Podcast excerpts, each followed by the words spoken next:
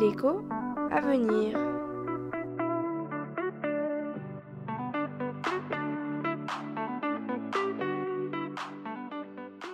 Qu'est-ce que l'économie? Je suis aujourd'hui avec Pierre-Olivier pour ce premier podcast de l'écho à venir. Bonjour Pierre-Olivier. Bonjour Léa. Nous entamons la construction d'une bibliothèque de podcasts qui pose les bases des concepts économiques. Mais avant de parler d'inflation, de pouvoir d'achat, de croissance et d'autres sujets économiques qui préoccupent les citoyens, nous allons définir l'économie. Et pour commencer, Pierre-Olivier, quel est l'objet d'étude de la science économique? Alors Léa, la science économique est une science sociale, car son sujet d'étude se concentre sur les interactions économiques entre individus et entre groupes d'individus. Plus précisément, l'économiste va s'intéresser à la production, la distribution et la consommation des biens et services. Il va également étudier les institutions et les activités jouant un rôle dans ces opérations, comme par exemple les administrations publiques. Cela paraît assez descriptif comme approche. La science économique est une science empirique, non, Pierre-Olivier?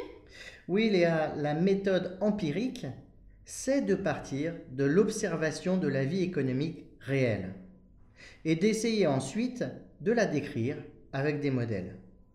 Ces modèles décrivent d'ailleurs assez bien le passé et peuvent tenter de prévoir le futur. Mais attention, si les conditions économiques changent rapidement, les modèles peuvent faire de grosses erreurs de prévision.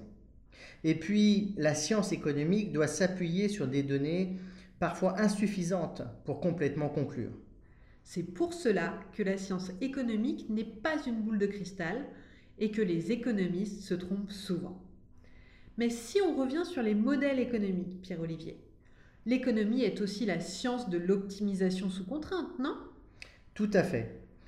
Quand on s'intéresse aux relations économiques entre individus ou groupes d'individus, on s'aperçoit rapidement que ces relations se font sous contrainte. Par exemple, un individu va dépenser son revenu avec la contrainte que ce revenu est limité. Plus généralement, l'économie est la science qui étudie comment des ressources rares sont employées pour la satisfaction des besoins des individus besoins qui sont souvent illimités. Parfois, les limites de l'économie vont au-delà des erreurs de prévision. Par exemple, on a parlé dans les années 1990 de mondialisation heureuse. Puis, on s'est aperçu qu'il y avait des perdants de la mondialisation dans les années 2000, avant un début de mouvement de démondialisation dans les années 2020. Dans cet exemple intéressant, Beaucoup s'appuyaient sur la théorie des avantages comparatifs de l'économiste Ricardo, pour expliquer que la mondialisation était bonne pour tout le monde. Si cette théorie est bien valide, attention, elle dépend toutefois de nombreuses hypothèses comme le plein emploi ou l'absence de mobilité internationale du capital.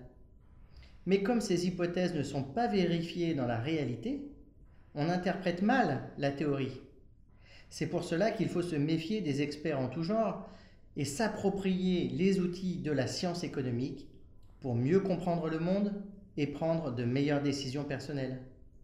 Donc si je résume Pierre-Olivier, l'économie est une science humaine qui étudie comment des ressources rares sont employées pour la satisfaction des besoins des individus. Son objet repose sur les opérations essentielles comme la production ou la consommation.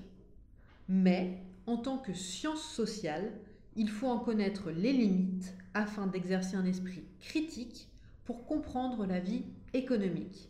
C'est tout le sujet des podcasts à venir.